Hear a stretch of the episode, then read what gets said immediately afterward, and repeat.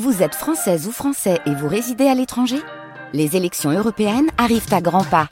Rendez-vous le dimanche 9 juin pour élire les représentants français au Parlement européen. Ou le samedi 8 juin si vous résidez sur le continent américain ou dans les Caraïbes. Bon vote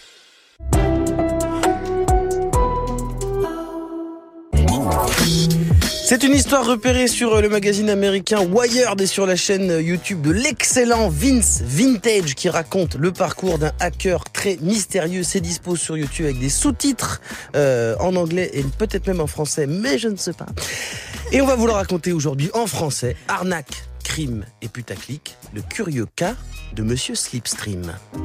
En 2019, Zamis Clark a 24 ans et il travaille pour une société de sécurité informatique. Pourtant, cette année-là, il est face à la justice de son pays, le Royaume-Uni. Son crime, être un des plus gros pirates informatiques du monde sous le nom de Slipstream. Depuis 2017, il a hacké le système interne de Microsoft en utilisant des méthodes hyper sophistiquées, VPN, cheval de Troie et autres trucs très compliqués. Il a eu accès à des milliers de données sur les codes sources des versions de Windows, des données qu'il a partagées ensuite sur des chats de hackers. Et puis ensuite, d'autres terras de data, cette fois de Nintendo, une des plus grosses fuites de données industrielles de l'histoire, avec des codes de jeu allant jusqu'au premier Zelda ou Pokémon. Ces prouesses sont illégales, mais la technique est impressionnante, surtout en sachant que le dénommé Slipstream a la moitié de son visage paralysé, ne voit que d'un œil et qu'il est atteint d'une forme d'autisme. Une condition qui lui fait éviter euh, la prison pour empêcher que d'autres prisonniers ne profitent de son état pour le massacrer. Il est condamné avec sursis, reste chez lui et ne doit jamais recommencer. Parce que ce jeune homme qui paraît diminué, c'était pas son coup d'essai. Les fuites de données records, c'est sa spécialité. Et le nom de Slipstream est associé à beaucoup de coups d'éclat. Le plus connu mondialement est incroyable, puisqu'il a trouvé les mots de passe de toutes les données personnelles de 6 millions de parents en piratant un objet improbable, un jouet pour les enfants. Petit retour en arrière. 2015, c'est officiel, les enfants du monde entier sont élevés par leur daron, mais aussi un écran. Nous sommes dans la génération Z, qui a vécu toute sa vie en tapotant des icônes avec des petits doigts, qui ont pour nous un iPad, qui passe Peppa Pig ou pas de patrouille en boucle dès qu'ils sont sur un canapé ou dans un train. Mais le problème, c'est que les appareils de parents, c'est pas très sécure pour les moches. Avec leurs doigts gras, ils peuvent cliquer sur le mauvais bail, tomber sur des choses un peu sales ou vider le compte épargne en achetant des emojis sur un jeu un peu vicieux.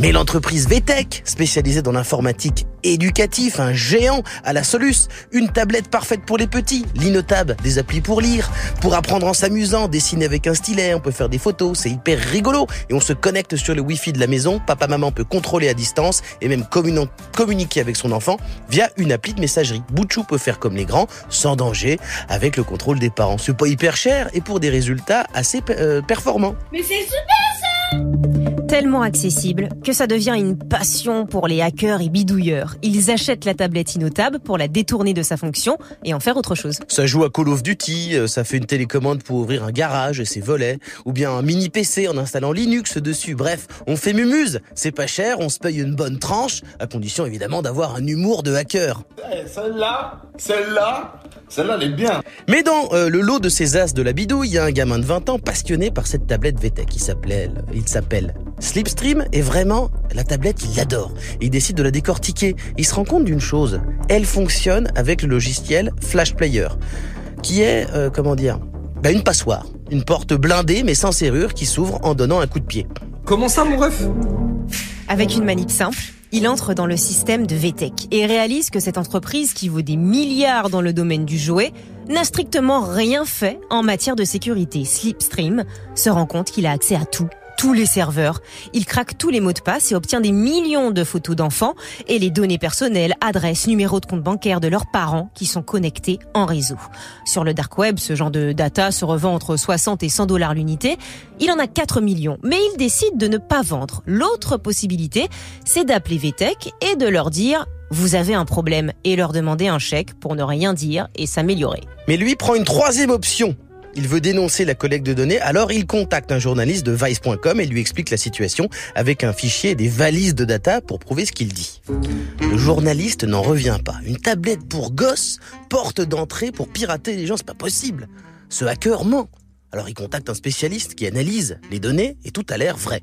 Alors il envoie des mails aux gens euh, dans la liste du dossier piraté et leur demande est-ce que ça c'est bien votre mot de passe? Tout le monde lui répond bah oui. Et tout le monde paniqué contacte VTech pour savoir euh, quand est-ce qu'ils ont remarqué une attaque de leur système et VTech répond ah bah a vu nous. Ça fait beaucoup là, non? Une entreprise qui vaut des milliards ne sait même pas que quelqu'un est entré dans leur serveur. C'est un problème.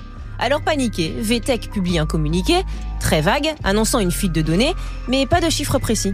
Des détails seront publics quelques jours plus tard quand Vice poste son enquête. 4 millions de personnes piratées, c'est plus qu'un simple petit souci de sécurité. Aux États-Unis et partout, c'est un scandale. On parle de photos d'enfants qui fuitent, donc ça peut très vite dériver sur des bails sombres. Et puis, des données personnelles dispo comme ça, pour VTech, c'est terrible. À ce moment-là, tout le monde s'en mêle, médias, police, politique. Et VTech fait quelque chose d'incroyable. Ils annoncent que c'est pas 4, mais 6 millions de comptes dans la nature. Et ils disent, on va fermer nos serveurs pendant deux mois pour reconfigurer la sécurité. Mais quand Slipstream est arrêté en Angleterre, il ne porte pas plainte. Parce que bon, aller à un procès, c'est expliquer ce qu'il faisait de ces données qu'il collectait. Il préfère payer une amende de 650 000 dollars 10 centimes par enfant. Voilà, grâce à VTech qui ne porte pas plainte, Slipstream évite la prison. Et il n'a même pas de condamnation à ce moment-là, car il n'a rien vendu, n'a tiré aucun bénéfice. D'ailleurs, on se rend compte que ce hacker qui défrait la chronique a des raisons assez mystérieuses d'agir. Avant Nintendo, Microsoft et VTech, il aurait aussi piraté la Corée du Nord. Il leur a volé leur système d'exploitation, le logiciel qui fait fonctionner des ordi à Pyongyang. Et il les a donnés aussi. Il a tout ça et il a donné tout ça gratos à qui il voulait sur un chat. Quand on lui a demandé mais pourquoi tu as fait ça, il a répondu je m'ennuyais.